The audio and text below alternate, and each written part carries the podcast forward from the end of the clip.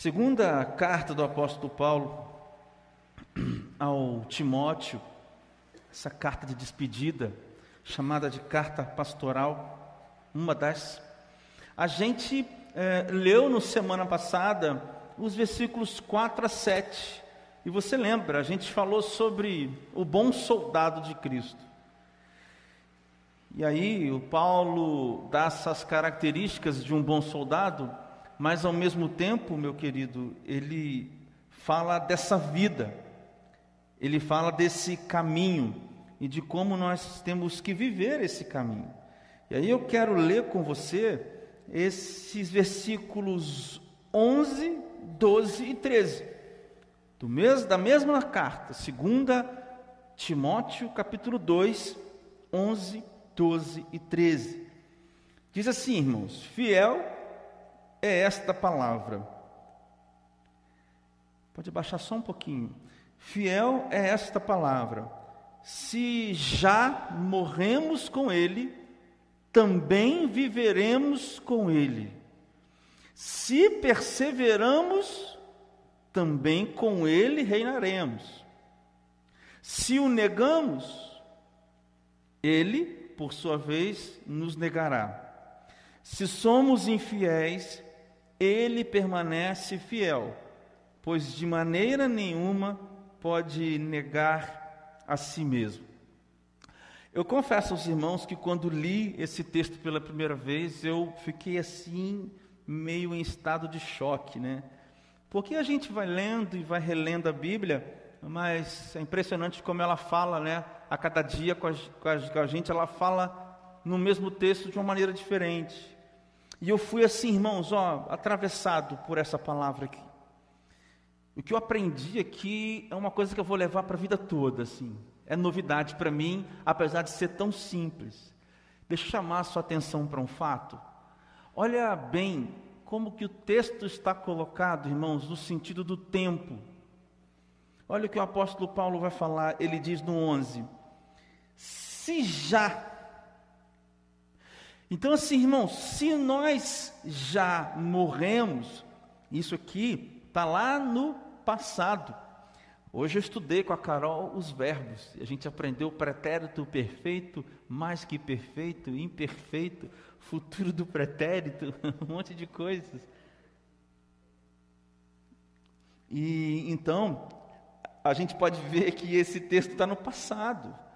Se nós morremos, ou seja, por causa ou porque nós morremos com Cristo, então, olha, no futuro, lá no futuro, no futuro nós viveremos com Cristo. Agora muda no 12.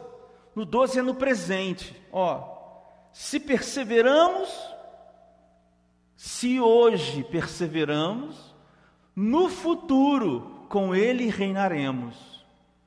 Então, passado, futuro, no versículo 11, no versículo 12, presente e futuro, e, no versi e ainda no 12, né? Se o negamos, se o negamos hoje, ele também no futuro nos negará. Aí continua no 13. E o 13 fala também do presente. Está dizendo, olha, se nós somos, ou não se. É, a ideia aqui, se a gente, porventura, hoje, ou se no futuro formos infiéis, hoje ou amanhã, se formos infiéis, aí vem a grande final, né? Ele permanece fiel. E a ideia aqui do texto, irmãos, é: ele permanece e permanecerá fiel. Enquanto nós temos a condição e a altíssima probabilidade uh, de sermos infiéis, a palavra nos mostra que Deus certamente é e permanecerá é, fiel.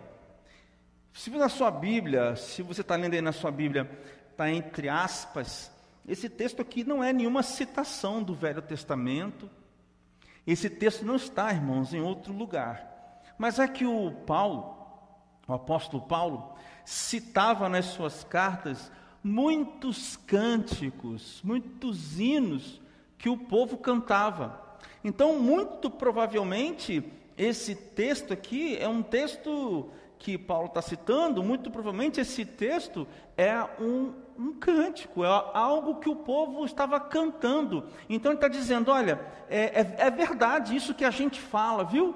Isso que a gente tem falado por aí, que vocês, ah, digamos, estão aí entoando, a gente por aqui, as outras igrejas acolá, isso aqui, essa palavra é fiel. Dito isso, irmãos, o, o apóstolo Paulo está num contexto aqui, na segunda carta ao, do apóstolo, segunda carta ao Timóteo, ele está num contexto de, de explicar o sofrimento dele.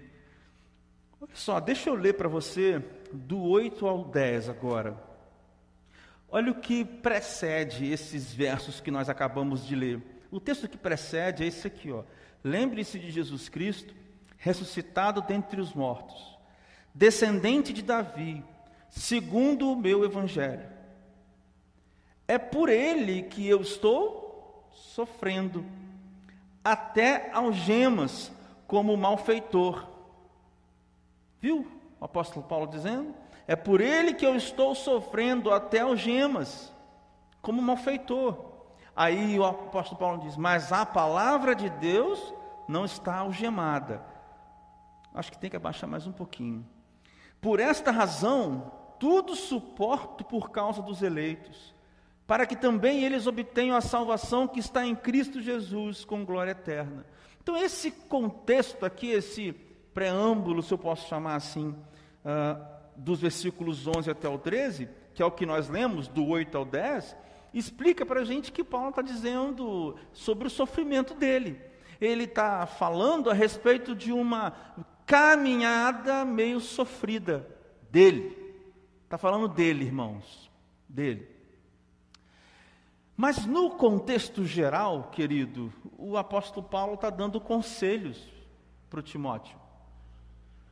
Timóteo era um jovem e o apóstolo Paulo está dando alguns conselhos para ele. E nesses conselhos que o apóstolo Paulo dá então do 11 ao 12, com todo essa, esse entendimento desses tempos verbais aqui, a gente pode entender, irmãos, que a caminhada cristã está englobada nesses três versículos. A caminhada cristã pode ser compreendida nesses três versículos. Presta bem atenção. A caminhada cristã pode ser entendida nesses três versículos. Quero, antes de aplicar o texto, voltasse a, a imagem da, do tema hoje.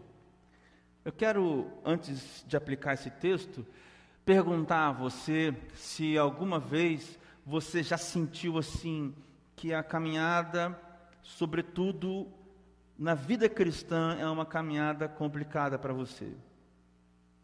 Se de alguma forma você já conhece Jesus, você tem algum tipo de intimidade, relação com essa palavra, se puder colocar a imagem aqui do. É, se você já presenciou, irmão, se você já viveu ou está vivendo alguma dificuldade, assim, algum medo. Sabe, irmãos, na caminhada com Cristo, a gente não vai viver um caminho de chuva de rosas. Não, não, não. A gente vai viver dificuldades. O apóstolo Paulo estava em algemas, estava preso. Por mais de uma vez preso. O apóstolo Paulo naufragou, como eu já disse para os irmãos, mais de uma vez. O apóstolo Paulo era açoitado, expulso, escorraçado, frequentemente. Esta era a vida dele. Agora, a ideia, irmãos, é que na nossa vida há algum tipo de dificuldade no caminho. E eu penso que muitas vezes a gente tem medo do caminho. A gente se apavora com o caminho, a gente se afasta do caminho, a gente quer parar no caminho, parar pelo caminho, porque o caminho não é fácil. Então eu quero aplicar com você essa palavra como se você tivesse nesse caminho. Se você tivesse nesse caminho sendo encontrado aí pelo medo, sendo encontrado aí pela dificuldade, sendo encontrado aí pela angústia. Eu quero aplicar esse texto com você nesse sentido. Você talvez não esteja em algemas, mas há prisões da alma. Há outras prisões que a gente passa por aí pela vida. Querida, vamos aplicar o texto aqui, e eu quero ser bem direto hoje, eu quero ser o máximo que eu puder. Eu queria que você me desse alguns minutos da sua atenção para a gente entender isso que é maravilhoso. Observa bem o versículo 11, quando o apóstolo Paulo diz: Se já morremos com Ele, também viveremos com Ele. Como eu já te disse, o apóstolo Paulo está usando, olha, se nós já estamos mortos com Cristo, então no futuro nós viveremos com Cristo. Se nós já morremos com Cristo no passado, então nós viveremos com Cristo. O que significa isso, querido? Isso aqui nada mais significa com o encontro que a gente tem com Jesus. Isso aqui, irmãos, é a graça salvadora de Jesus alcançando a gente. Morrer com Cristo na cruz significa aceitar a Cristo como o Salvador. Morrer com Cristo na cruz significa confissão de pecados, arrependimento, significa rendição diante de Jesus, significa dizer: Jesus Cristo é o Senhor da minha vida. Significa reconhecer Jesus como o único caminho, como o único Filho de Deus, como o Rei da Glória. É aquele dia que você talvez tenha dito ou diz assim: Olha, eu aceitei Jesus. A gente usa essa expressão. É esse dia. E esse viveremos aqui significa que a gente vai viver com Cristo, irmãos, depois desse tempo, nós estamos falando de eternidade, nós estamos falando do céu. Então eu gostaria que você, em primeiro lugar, lembrasse do futuro que te aguarda. Eu queria, em primeiro lugar, que você lembrasse do futuro que te aguarda. Irmãos, se um dia você morreu com Cristo, você vai viver com Cristo. Porque Cristo morreu, mas Cristo ressuscitou. E se você participa da morte de Cristo na cruz, você participa da vida de Cristo também. Há diversos textos onde o apóstolo Paulo vai falar sobre isso, lá em Romanos, em, em outros livros, diversos textos. Então, veja que a gente está falando de alguém que passou por essa experiência de aceitar Jesus. Alguns vão dizer assim: não, eu não, ninguém pode aceitar Jesus, é Jesus que encontra. Tá bom, irmão, do jeito que você quiser chamar, não quero discutir isso aqui hoje. Eu quero dizer o seguinte: se você foi encontrado por Jesus, se você teve um encontro com Jesus, eu quero dizer que se você teve esse encontro, você vai viver com Ele também. Não se esqueça da vida eterna que te aguarda. Pode ser que o seu caminho seja cheio de espinhos, de pedaços é, difíceis, é, com pouca luz para que você veja. Talvez as provações permitam, permitam que você dê apenas um passo de fé e mais um passo de fé. Mas irmãos, não se esqueça. Não se esqueça, você vai viver com Jesus. Tudo isso aqui é passageiro. Todos os amores, todos os desamores, todas as conquistas, todas as derrotas, todos os planos que deram certo, todos os planos que deram errado, tudo isso é passageiro. Todas as pessoas, tudo isso é passageiro. Você compreende o que eu estou falando? Tudo isso é passageiro. Tudo. O seu corpo, ele é passageiro. Sua alma, seu espírito é eterno, mas o seu corpo é passageiro. A grande pergunta aqui é: você já morreu com Cristo na cruz? Essa é a grande pergunta. Você já aceitou Jesus como seu Salvador? Você já se rendeu diante de Jesus e fez essa oração? Jesus, olha, eu peço perdão pelos meus pecados, eu me arrependo, eu sei, eu sou pecador e eu quero viver contigo. Você é o Senhor da minha vida. Você já fez essa oração? Se sim, então não esqueça da sua vida futura. Você vai viver com Jesus. Se não, então não se esqueça da sua vida futura, porque você não irá morar com Jesus. Esse é o grande problema. E essa que é a grande questão, querido. Esse que é o que deveria ser o verdadeiro, entre aspas aqui, medo. O medo não esse medo que afasta, mas o medo que aproxima pelo respeito, o temor de Deus. Mas há um segundo ponto aqui. O apóstolo Paulo continua dizendo: então, mas se perseveramos, com ele também reinaremos. E aí também ele diz: ó, mas se o negamos, ele por sua vez o negará. Deixa eu te explicar uma coisa aqui agora, você, viu? Talvez você leia esse texto aqui e pense assim: se eu errei hoje, então hoje Cristo vai me negar. Quer dizer, se eu nego Cristo hoje, então e eu morro hoje, aí eu não vou morar no céu porque eu neguei Jesus hoje. Não, irmãos, não é isso que Paulo está dizendo. Ele está dizendo é aquele que tem a vida de negação em Jesus, é, negando Jesus, aquele que é assim, não é aquele que erra vez em quando, mas aquele que adota a postura de negar a Jesus como o quê?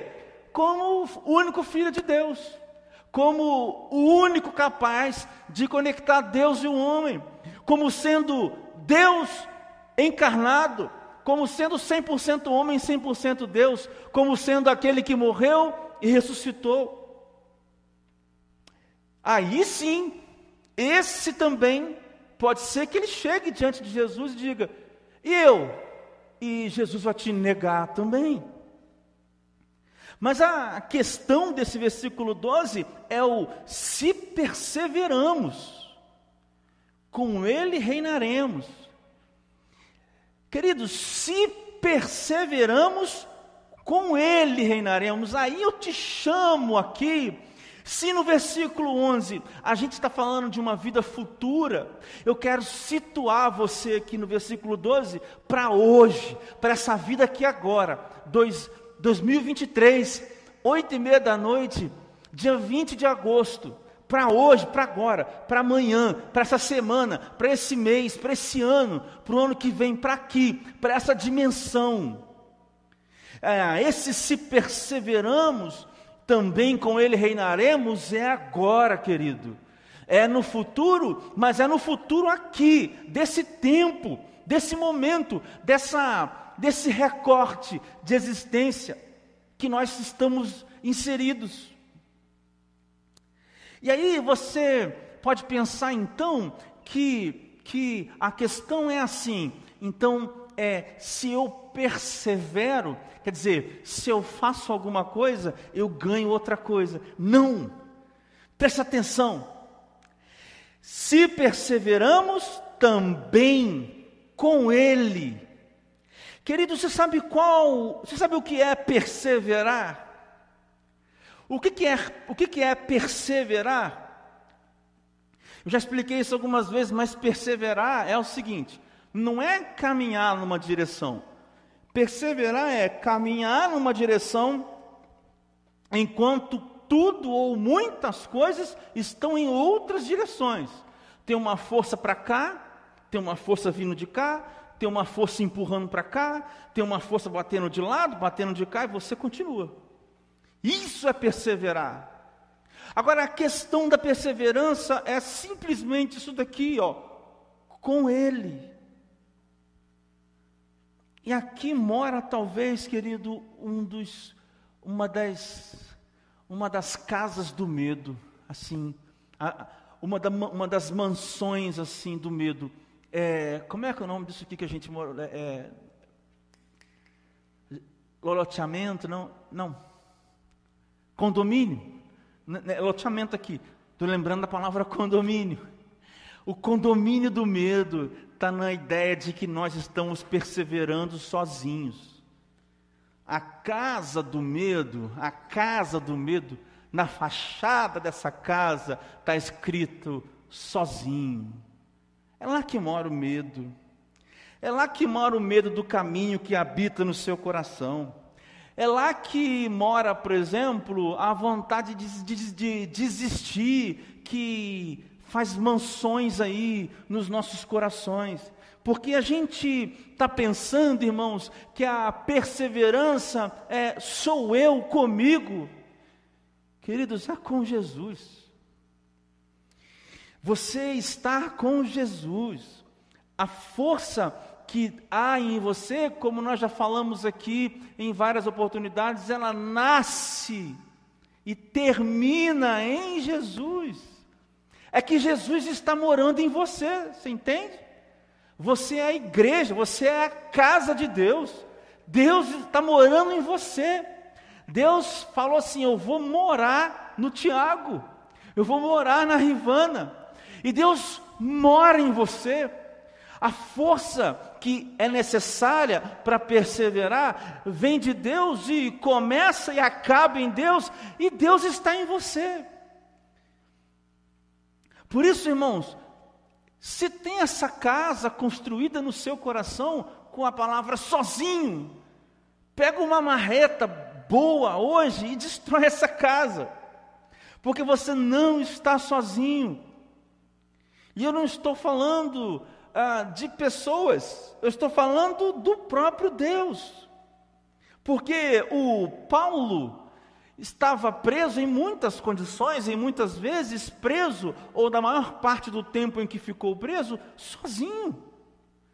E algumas vezes a gente sabe que Lucas ia visitá-lo e escrevia as cartas aos romanos, escreveu provavelmente escreveu muitas das cartas, não, não sei se as cartas aos romanos, se foi Lucas que levou, não me lembro aqui agora, mas provavelmente muitas outras escritos, muitos outros escritos de Paulo.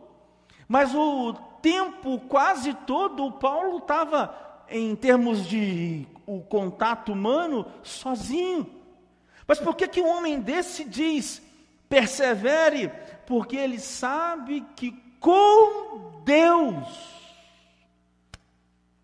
se perseveramos com Deus, também com Deus, também com Jesus Cristo, também com o Espírito Santo de Deus, nós reinaremos. É isso, querido.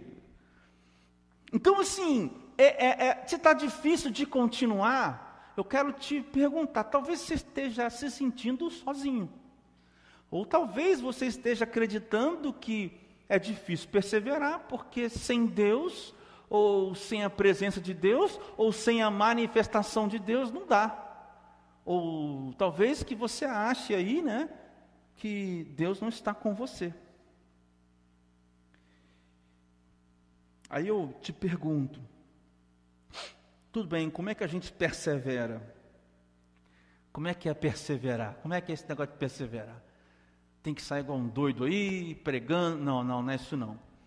Eu vou te dar uma, uma dica, tá? Um conselho assim, bem prático, assim, bem prático. Essa semana eu vim para cá, estou mudando de trabalho, de rotina, está sendo muito bom para mim isso.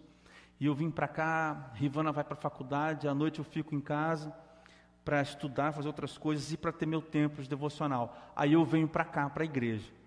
fico aqui naquele cantinho ali orando, lendo a Bíblia, irmãos. Eu, graças a Deus, moro aqui perto, toco a chave da igreja e vim para cá. Mas podia fazer em casa, é porque eu gosto daqui. Perseverar é isso. Perseverar é isso aí. Talvez você esteja pensando que perseverar é, é, é o resultado final, mas o, o com ele, sabe, sabe, gente, ó, o com ele, que é o lance. E onde é que está esse com ele? Ah, está aqui, ó. O com ele está aqui, ó. Aqui está o com Jesus, aqui. Ó.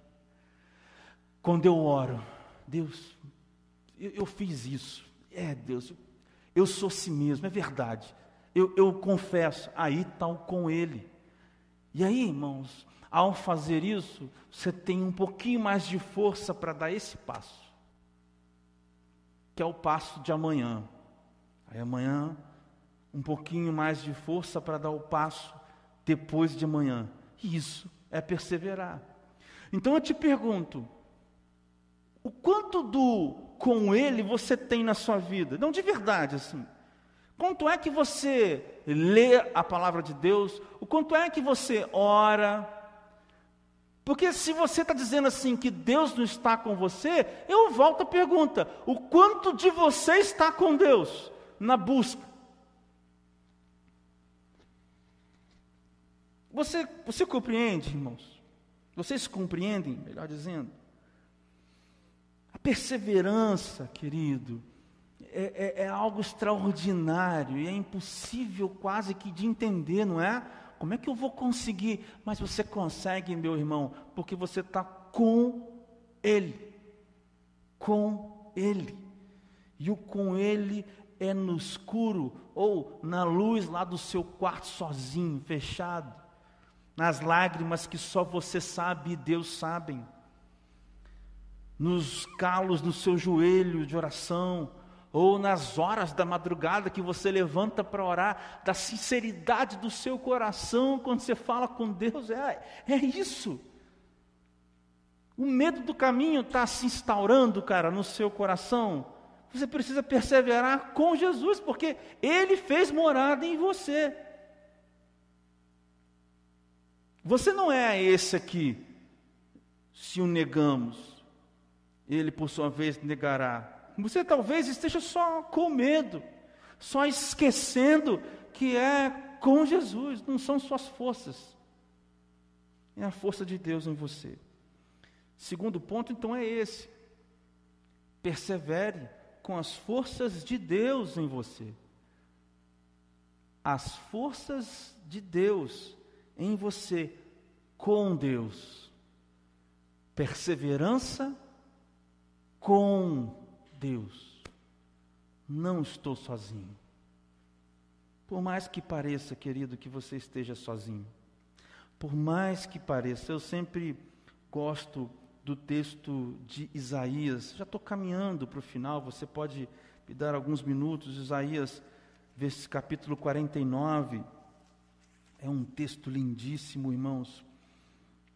O 49, o Isaías 49, 14 e 15 e 16. Aí, o profeta Isaías, profetizando a restauração de Israel, ele vai dizer assim: a boca de Isaías está falando, mas as palavras são de Deus, tá? Então Deus está falando. Sião, Sião aqui é o povo de Deus. Então você pode trocar pelo seu nome. O povo de Deus, a Joana, o José, a Maria, diz assim: o Senhor me abandonou, o Senhor se esqueceu de mim. Mas o Senhor responde para o João, para Maria, para o José, para quem está se achando, ou que Deus, ou está achando, se achando sozinho, ou que Deus o abandonou, Deus responde: olha, será que uma mãe, uma mulher, pode se esquecer do seu filho que ainda mama, um neném recém-nascido? Será que uma mãe pode esquecer de um filho? O, o Senhor é, é, é, é, o Senhor responde: será que uma mulher pode se esquecer do seu filho que ainda mama, de maneira que não se compadeça do filho no seu ventre? Ou seja, será que uma mãe pode esquecer de um filho e não se compadeça daquela criancinha com fome? O próprio Deus responde: sim, sim. Mas ainda que essa viesse a se esquecer dele, porque o ser humano é capaz, eu, eu, Deus, porém, não me esquecerei de você, porque o que a gente entende maior é, exemplo de amor não chega nem aos pés do amor de Deus para com a gente. 16: Eis que eu gravei você, Israel, Sião, povo de Deus, nas palmas das minhas mãos, as suas muralhas, os seus medos, as mansões do medo, dos seus caminhos, estão continuamente diante de mim. Compreende, querido? Deus não se esqueceu. E por fim, irmãos, por fim, querido, no versículo 13, o apóstolo Paulo diz algo grandioso. Isso daqui, é, pastor Renato, esse negócio, eu falei, não, não é possível. Não é possível que eu estou lendo isso aqui. E, e como é que eu não entendi isso antes? É tão simples, é tão grande. Meu irmão, que coisa maravilhosa. Olha só, se somos infiéis hoje, se formos infiéis amanhã, ele não. Deus é fiel. Veja só a lógica. Se morremos com Cristo, viveremos com Cristo, tá? Ó, se perseveramos com Cristo, sabe a condição? Tem uma condição, tá vendo? Se morremos com Cristo, viveremos com Cristo. Condição. Ó, se perseveramos com Cristo, com Cristo também reinaremos. Viu, Lohane? Condição. Se o negamos, ele nos negará. Uma condição que responde né, à ação. Aí no 13 não tem, é quebrada a condição. Se a gente for infiel, qual que seria a continuação do texto natural? Deus será infiel para com a gente. Na lógica aqui do texto. Mas, cara, Deus está falando para você: se você for infiel, eu permanecerei fiel. Deus não pode de nenhuma maneira negar a si mesmo. Isso daqui, irmãos, me lembrou que no caminho muitas vezes a gente erra.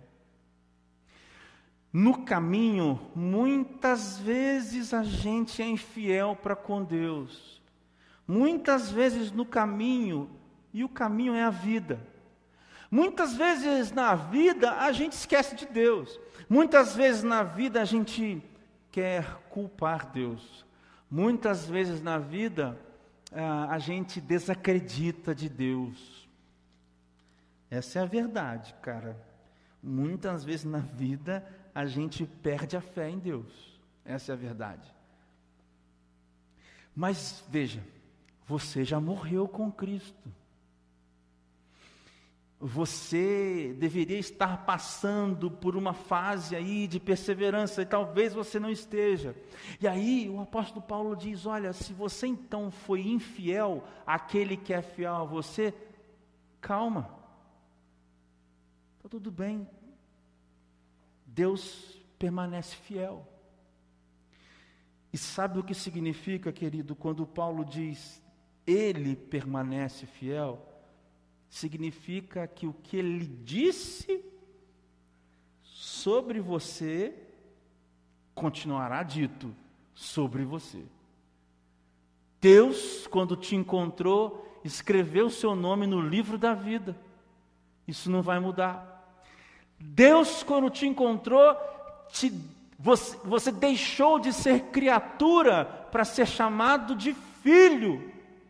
E em Gálatas, nós vemos que nós podemos chamar Deus de paizinho. Por mais que você tenha saído da presença de Deus, desistido desse negócio de acreditar em Deus, você ainda pode chamar Deus de paizinho, porque você é bom? Não, porque Deus não muda naquilo que Ele promete. Foi Deus quem falou sobre você aquilo que você é quando você foi encontrado por Ele, quando você o encontrou. Foi Deus quem prometeu a você a companhia dele mesmo para você.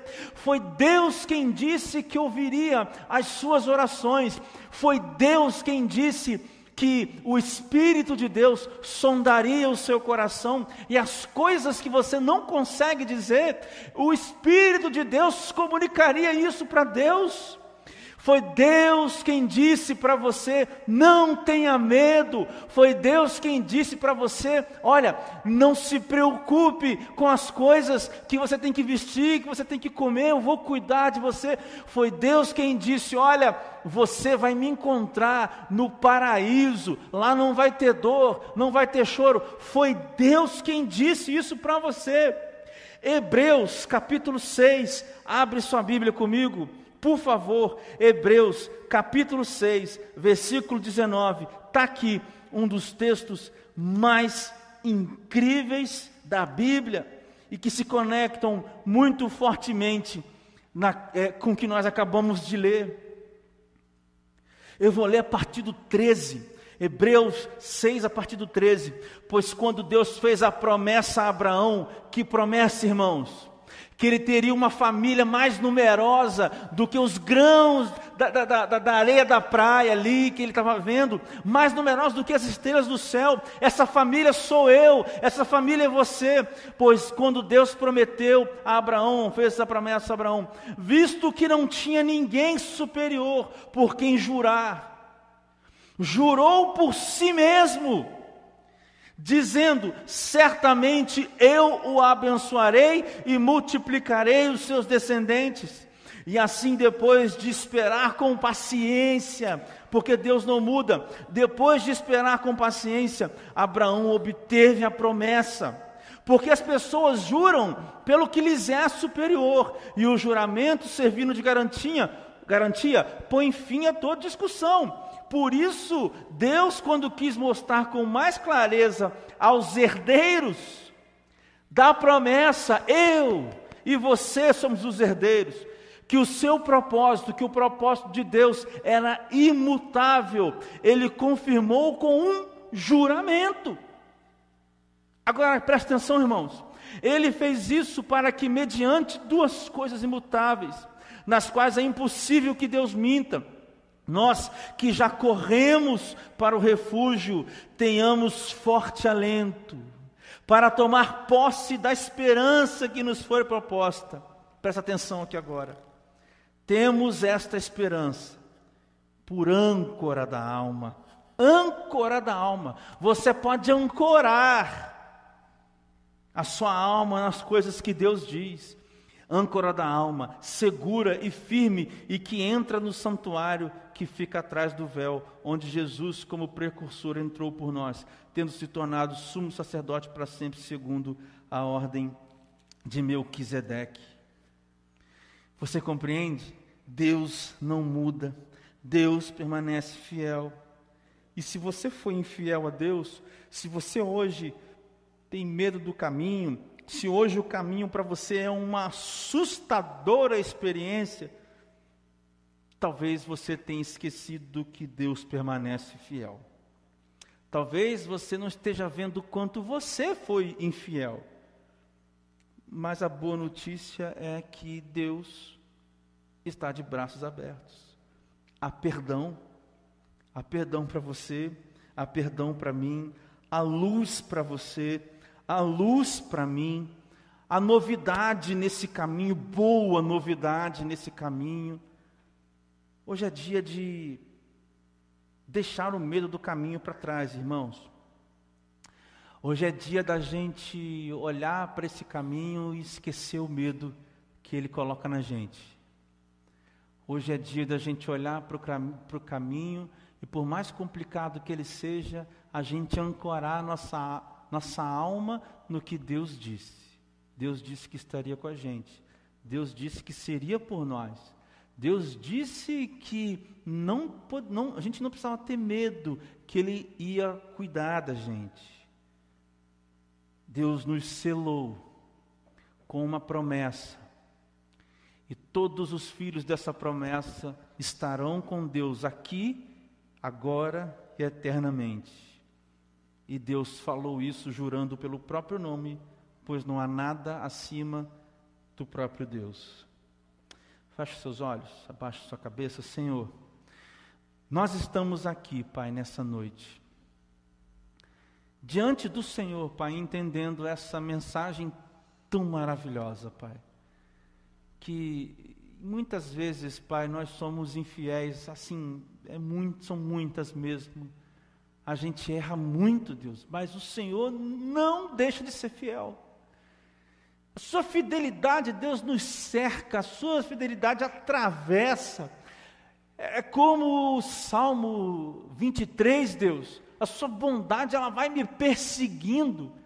Por mais que eu queira andar por um lado, a sua bondade vai lá, atrás de mim, não porque eu sou alguma coisa, porque o Senhor é fiel, porque a sua palavra não muda jamais. Por isso, Deus, nesse caminho da vida, a gente pede que o Senhor aqueça os nossos corações com essa verdade. No nome de Jesus, hoje, para a honra e para a glória do teu santo nome, encontra os corações, aquece esses corações com a certeza da promessa de que o Senhor é fiel, com essa certeza da sua fidelidade, com essa certeza da sua companhia, para que a gente persevere, Senhor Deus, sabendo que o Senhor está conosco. Nos lembra nessa noite, Pai, que nós morremos com Jesus Cristo. Na cruz nós morremos com Jesus Cristo e nós viveremos do céu com o nosso Rei Jesus Cristo. Lembra isso para a gente, Pai, que nós estamos indo de volta para casa. Dá um, Senhor Deus, uma nova dinâmica na nossa mente, entendimento, para que a gente perceba, Deus, estas coisas, que a gente saia daqui vivendo essa vida cristã, essa vida aqui, Deus, que Paulo está ensinando para o tão jovem Timóteo. Aplica esta palavra, Senhor Deus, poderosa no coração meu e dos meus irmãos, em nome de Jesus que eu te peço isso, Pai, para a honra e para a glória do teu santo nome. Amém.